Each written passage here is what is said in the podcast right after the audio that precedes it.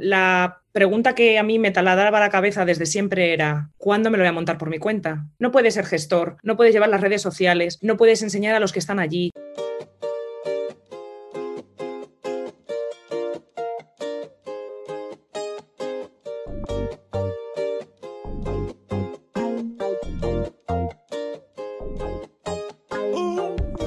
Episodio 25 del podcast Mastermind. Hoy tratamos el tema de emprendimiento en femenino. Te doy la bienvenida al podcast Mastermind. Mi nombre es Santiago Esteban y aquí, como podéis ver, hacemos entrevistas sobre liderazgo, gestión del tiempo, estrategia, productividad, experiencia, emprendimiento y todo lo que tenga que ver con tener con crear, incluso con vender una empresa, así como te lo cuento. Así que, como podéis ver, las mastermind se, nutren sobre todo de las experiencias. Veis que tengo uno de estos dos lados porque Zoom me hace muchas correrías, no sé si estás aquí o estás aquí, pero como veis tengo un personaje aquí muy peculiar. Te presento a Sara Castañares. Sara, para mí, aparte de ser mi amiga, ¿vale? Es una persona que tiene unos así de grandes porque todo en la vida les viene muy... Pero ella no pasa nada porque va con todo ya lo comprobaréis porque lo vais a ver ahora mismo. Pues Sara, mira, empezó como peluquera. Tiene una formación de, peluquería de lo más extensa que te puedes imaginar.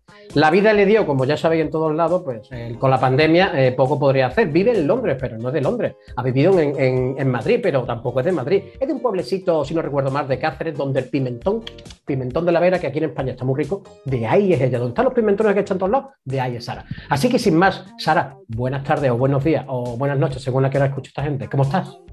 Buena, Santiago, vaya presentación, me queda en blanco ya. A ver, soy nacida en Madrid, pero mi familia es de la zona de la Vega, ¿eh?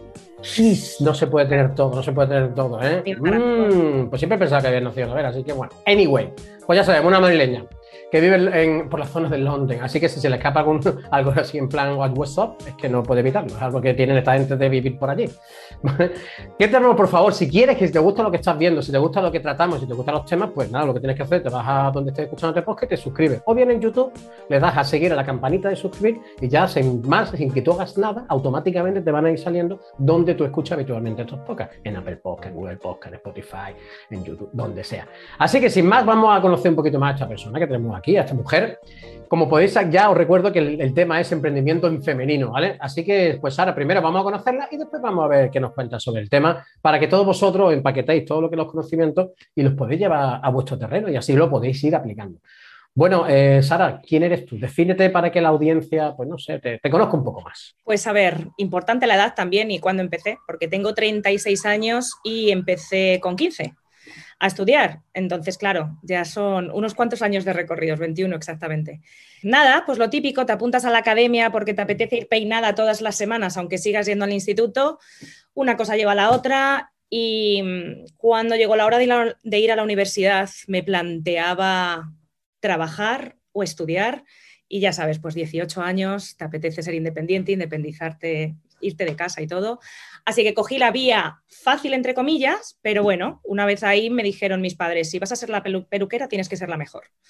Entonces, eh, la verdad que nunca he cesado de formarme. Si estaba de peluquera, estaba de estética, si no, pues de masajes, me vi envuelta hasta en un crucero, me vi envuelta en maquillaje, o sea, digamos que intentaba coger todos los campos. Antiguamente como que estudiar todo es más, ahora es al contrario, ahora te especializas en algo, eres la caña en eso y, solamente van a ti a por eso. Entonces, pues nada, con las formaciones empecé a ascender bastante de manera brutal, he estado en, diría que los salones más importantes de España. Luego la formación con extensiones, con pelucas, pelucas oncológicas. De ahí me pasé a formaciones y convenciones, eh, cosa que yo paniqueaba un poco porque dar una convención ante estudiantes a lo mejor puede ser un poco más fácil, pero dar convenciones ante profesionales que saben de lo que estás hablando, eh, que te hacen preguntas para ir a pillar, cosas así, pues pone un poco nervioso y ya pues como que me vi envuelta en, en algo gordo. Entonces, claro, la pregunta que a mí me taladraba la cabeza desde siempre era, ¿cuándo me lo voy a montar por mi cuenta? ¿Cuándo voy a dar el salto de montarme yo un salón? Y yo sabía que era no. Yo nunca me he querido montar un salón. Y todo el mundo me lo preguntaba, yo nunca. O sea, igual que emprender me parece guay, ser peluquero, ser dueño de un salón es, son responsabilidades de las que al final tú no puedes echar una mano. Es decir, no puedes ser gestor, no puedes llevar las redes sociales, no puedes enseñar a los que están allí, no, tienes que ser también coach para tu personal, eh, finanzas. Es como, eran como muchas cosas juntas. Y también he visto mucho que en el mundo de la peluquería la gente va y viene porque cada uno, pues su situación, a veces estás buscando una mejora económica, otras veces una mejora de, cercanía de casa, otras veces eh, estar a gusto y punto. Hay gente que le gusta estar a gusto, que le manden, tener su horario, irse a casa y, no complicarse, pero es que eso tampoco era mi caso. Así que nada, cuando estaba viviendo en Marbella, que fue cuando nos conocimos, em, al venirme a Londres, eh, con una amiga decidimos hacer una empresa de eventos y bodas. Y yo mientras lo hacía por el camino me di cuenta cómo me gustaba llevar las redes sociales. me apasionaba buscar, pues, venga, floristerías, buscamos a todas, contacto con ellos, hablo con ellos, hacemos un acuerdo no sé, me, gustó mucho, me gustó y dije yo, es que realmente que quiero. Quiero trabajar, eh, quiero vivir, yo lo llamo el, eh, como se dice ahora mucho, no sé si has escuchado la palabra, Santi, travacaciones. Sí, la he escuchado igual que traviajar. Hay, hay ahora mismo, por suerte, el español se enriquece cada día más y menos mal que se está enriqueciendo con este tipo de palabras, no con otro tipo de palabras que casi me duele la garganta pronunciar. Sara, eh, habéis fijado, señores que, y señoras que están escuchando, que Sara tú le das una... Y ella, yo, me podría ir. O sea, yo hago así y me voy y lo hace todo ella. ¿eh? Ahí está, para que, digo, para que sepáis cómo va a ir esto, que yo tengo, como tú sabes, en todos los, sabes ya, en todos los podcasts, pues más o menos tengo, ¿sabes? Este vez un guion, una escaleta, pero yo sabía que esto iba a ser así, así que yo ya lo, tengo traigo asumido. preparado, ¿eh? Correcto, yo ya lo tengo asumido, así que los oyentes te puedo asegurar que puede pasar cualquier cosa. Sara, ¿en qué estás metida ahora mismo? Todo esto que he contado, el recorrido me ha llevado, bueno, en las redes sociales me he quedado el anterior paso, que es que yo intenté empezar a llevar redes sociales a otras personas. Error, tampoco me gustaba, porque al final yo lo que no quiero tener son clientes, yo quiero tener alumnos. Entonces ahora estoy creando una academia de redes sociales para peluqueros, básicamente. Bueno, de marketing para peluqueros y luego ya me enteré con gestión de salón y con coaching. Para guiar, quiero ser una guía. O sea que es como, si lo, por entenderlo así un poco más, que es como una cosa integral, ¿no? Que le ofrece a los peluquerías y salones de belleza para llevar redes, marketing, web. pero no voy a llevar, de momento, no es mi idea, no quiero llevar nada de no quiero enseñar servicios, no voy a enseñar ni un corte, ni un color, ni un recogido. O sea, va a ser todo más que nada a nivel interno. Creo que hay muy buenos profesionales en el sector que se han especializado en cada caso y zapatero a tus zapatos.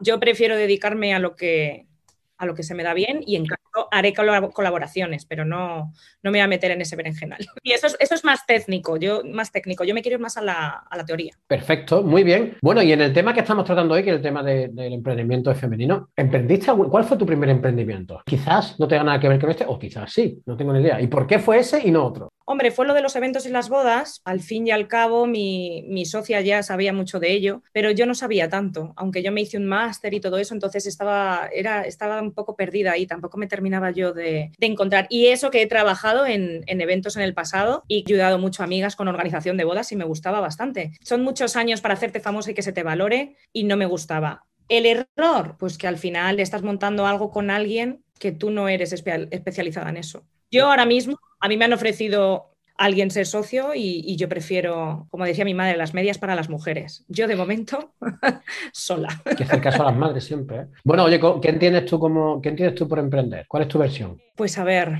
sobre todo lo de no tener jefe, Santi. Eso es para mí. Y ya no es eso, cuando, yo, cuando tú ya sabes llevar todo, es decir, yo trabajando en salones, yo ya me ponía nerviosa, porque yo ya veo los fallos de los jefes, intentas ayudarles, lo siguen haciendo a su manera, sigue habiendo fallos, no te hacen caso. Entonces al final es como, si es que yo sé hacerlo, o te enseño a hacerlo o lo tengo que hacer yo para yo no frustrarme, porque yo cada día ver en un salón cómo se cometen los mismos fallos una y otra vez, me estaba, me estaba comiendo por dentro. Aparte ya también de los años de experiencia que tengo, que para mí trabajar en un salón era regalar mi trabajo porque yo le estaba llenando el bolsillo a alguien, pudiendo llenármelo yo. Claro, muchas veces al final lo, que, mm, lo primero que hace me han valorado, es decir, tampoco puedo decir no me han tratado bien o nada de eso, pero realmente valgo mucho más de, eso, pero es que eso no se puede conseguir. Son 21 años ya. Claro, estás en, muchos sitios y tú mismo, de tú misma en tu caso, pues te valoras más y quieres salir un poco de, que te vayan diciendo las cosas y hacerlas tú. No quiere decir que sea ni muchísimo menos más fácil. Para mí es mucho más fácil que te digan que tienes que hacerlas tú. Pero sí que es verdad que te da pues eso, pues una libertad y te da una cierta una toma, una toma de decisiones mucho más propia que, si las toma la otra. Y los fallos, y los fallos van en, responsabilidad de cada uno. Porque si es verdad que cuando te asocias con alguien, si algo falla, pues ya sabes, problemas de egos y cosas así que prefieres eh, culpar a otra persona en vez de culparte a ti mismo. Cuéntanos esos principales fallos que has, que has cometido al final yo creo que delegas en otra persona porque a ti también te da miedo enfrentarte a ello. Entonces, cuando tú emprendes en soledad, o lo haces tú o no lo hace nadie. O lo También otro error, pagar a quien no debes, porque muchas veces lo barato sale caro. O las amistades o familiares, mejor es no mezclarlos mucho tampoco. Tienes que saber muy bien cómo hacerlo. Pero bueno, que de todos aprende. Si lo tuviéramos que resumir, decir, o sea, buscar la persona adecuada a la que cual tienes que pagar, sí. ¿no? Asociarte con la, hacer, cuando te vayas a asociar, mirar bien que esa es la persona adecuada que va a aportarte en lugar de... Yo para un primer emprendimiento aconsejo el emprendimiento solo. Yo. Claro, tu experiencia, si al final esto son experiencias. A ver, si es una persona a lo mejor con la que has tenido la idea, vale, pero yo, por ejemplo, que es, esto es mío, esto es como mi bebé, yo lo llamo a mi emprendimiento, yo lo llamo a mi bebé, y a mi bebé soy madre soltera, criando. No sé, con tantos puntos de vista, con tantos departamentos, como queramos llamarlo, con tantos frentes, digo yo que necesitarás algún tipo de, equipo, bien sea tuyo, bien sea virtual, o bien sea contratado por alguna parte, o algún tipo de colaboración para poder realizar o no, o lo haces tú todo. La verdad es que, estoy, llevo un año y medio con esto ya. Por una parte me he atrasado con el proyecto porque tengo que fabricar dinero para invertir dinero, entonces no ha ido tan rápido como me gustaría. Bueno, y también he invertido dinero en cosas baratas, ya no lo vuelvo a hacer más. Ya prefiero que si cojo a una persona que es un cañón en marketing, pues que esa persona sea pues de las más caras y en vez de cogerla 40 horas la cojo 10, la cojo 20, la, voy cogiendo lo que pueda, pero lo que esté hecho, que esté hecho bien. Lo que yo tengo la máxima esa de cuando voy a contratar o cuando voy a delegar o hacer alguna cosa es paga lo máximo que puedas. ¿Qué puedes pagar? ¿100 para que te hagan una mentoría de media hora? Pues si la puedes pagar, págala. Si puedes pagar 300, pues págala, porque estás seguro siempre y cuando, evidentemente, ese, eso que pagas te reporte en, el valor que tú consideres que tiene que reportar. O sea, que es un análisis que sí que debe hacer, pero es muy importante que si normalmente, no siempre, pero normalmente, si alguien te cobra o si alguien te da un servicio y es, no es que sea caro, sino que vale ese importe, es por algo. Eso está más claro que el agua. Todo eso, además, ahora mismo creo que es muy difícil que te. Todavía te pueden, eh, si no eres muy bueno investigando y tal, pues todavía te pueden meter, como te digo yo, la bacalá, como se dice aquí en Andalucía. Pero ahora mismo te dan un nombre, te dan una web y tú en una tarde investigas, miras, y dice, bueno, pues esta persona o esta empresa es no sabe nada o si sabe o me están diciendo la verdad. Y también con la libertad que tiene ahora de contratar freelance, si en una semana no te ha gustado, no tienes, no te casas con nadie. Realmente eso es ahora mismo el, tema de esa libertad, ¿no? De poder, me hace falta esto para esto. Si me sigue gustando, pues cada vez que me salga este trabajo te seguiré contratando. Que no me gusta, ¿cómo lo has hecho? Pues no pasa nada. Ni esa persona se va a enfadar, ni, mucho menos, sino que hay tanta gente que puede hacer ese mismo trabajo y que se adapte más a lo que tú quieres, que no tiene por qué ser que se adapte más al bolsillo, sino que adapte a lo que tú quieras. Bueno, Sara, y ya para terminar así un poco, ¿me puedes decir así de forma, de forma concreta si tienes algún tipo de método para cuando fallas o coger ese fallo antes posible para poder corregirlo? ¿Qué es lo que haces tú, cómo se diría, eh, de forma concreta? Primero me cuesta mucho reconocer el error, me cuesta mucho. Eso ya es bueno. Sí, pero bueno, pero porque también doy muchas oportunidades, entonces bueno, ya cuando has dado oportunidades, que ya, cuando, yo creo que es cuando explota, hasta que no explota bien, que tiene una consecuencia grave y mala, no corto con ello, pero debería cortar con ello antes. Bueno, hay muchos tipos de jefes y yo ahora mismo tengo un asistente que me está ayudando muchísimo y digamos que soy la, la jefa de buen rollo con una encargada estricta. O sea, que realmente lo que estoy delegando para cosas que a lo mejor yo digo, ¡guau! ¿Este trabajador me está haciendo esto? Joder, qué, qué, feo, ¿no? Y ya yo no tengo yo tampoco el valor de tener que llamar a alguien para decir, oye, mira, te estoy pagando, ¿por qué no estás trabajando como debes? No, yo ya no. Yo ya tengo a, a mi Ainhoa, que yo le digo a Ainhoa y a Ainhoa pues ya ponen las cosas un poquito más en la balanza. Y no tiene que ser ni seria ni mala, simplemente tiene que ser directa, pero a mí me cuesta mucho el que si yo estoy pagando a alguien, esa persona no sea efectiva porque yo le estoy pagando. Entonces también me entra como, me frustro como decir, me da pena, me da pena decir, joder, ¿por qué le estoy pagando y no me hace caso? ¿Por qué no me entrega esto al día? Y me pone, es que me faltaban las excusas de se me ha comido el perro los deberes, ¿no? Pero es así, mira, si al final ves que hay una persona que, que en este caso te ayuda y lo hace mejor que tú, yo, vamos, eso, eso creo que una de la, la humildad es una de las virtudes mejores que hay. O sea, trato de rodearme de, la, de, mejor, de personas mucho mejores que yo. La humildad al final, cuando de bueno te pasan a tonto, ¿qué hacemos? Bueno, pero eso es un problema de, de, mentes un poco menos abiertas. Ya que cada uno piense lo que quiera. Mientras, mientras yo piense que no soy tonto, ya me pueden decir lo que quieran. Yo no soy cobarde para muchas cosas, pero para eso mejor que no. Bueno, que me enrollo. Tú enrollarte, por favor, Sara, de verdad. Mm, jamás. Oye, otra cosita. Sara, ¿dónde te pueden encontrar si quieren contactar contigo o si quieren hablarte, darte un mensaje o decirte lo que más se le antoje cada uno? A ver, pues eh, la empresa de digital marketing, es decir, que hacemos websites, llevamos redes sociales y todo, es de umbrelamedia.com. Todo lo de los cursos, estamos preparando la preventa de marketing, salen los cursos en la website el 15 de octubre y empezamos ya con las clases el día 1 de noviembre. Ah, mira, qué bien. ¿Y cómo se llama esa? Umbrella Girl Media. Os recuerdo que es que vive en Londres, claro, por eso los nombrecitos, ¿eh? Ojo. Claro, si no sería. Es que también te digo una cosa: el paraguas de las chicas es que no queda bonito. El medio paraguas, pues tampoco queda bonito, pero la umbrella media es como, es que es de marketing, ¿sabes? Yo le hubiera puesto el niño al paraguas, imagínate, The Boys for Umbrella Boys. Que Umbrella Girl es, solamente por mí, ¿eh? porque voy a tener peluqueras y peluqueros, aunque la imagen corporativa sea rosa. A ver, de momento voy a empezar con peluqueros, luego ya me meteré más al nicho de estética, maquillaje, barbería. Entonces... Cada vez, además, cada vez más. ahora con las uñitas de gel, y en España no está muy desarrollado, entonces también estoy aprendiendo mucho de aquí. Claro, formarse al final en, el extranjero, pues así, así es, así es actualmente, pues la verdad es que todo. Lo que funciona en un, país y en otro no, hay que Está totalmente de acuerdo, por lo menos para probar. Pues nada, Sara, eh, gracias por este ratito, ¿vale? Y oye, pues no sé, ¿quiere decir alguna más? ¿Quiere añadir alguna cosa más usted? De todas maneras, al oyente le diría que todo lo que has dicho de enlaces, email, tal, yo lo pondré abajo en las descripciones por si alguno quiere contactar, directamente va a contactar y ya con ella hace lo que, lo que necesite de sus servicios y sus cursos y demás. Que recordemos que a partir del 15 de octubre ya tiene los cursos y tengo una gana de ver lo que no es normal. ¿eh? Una gana de ver lo que no es normal, porque llevamos ya tiempo ahí dándole vueltas.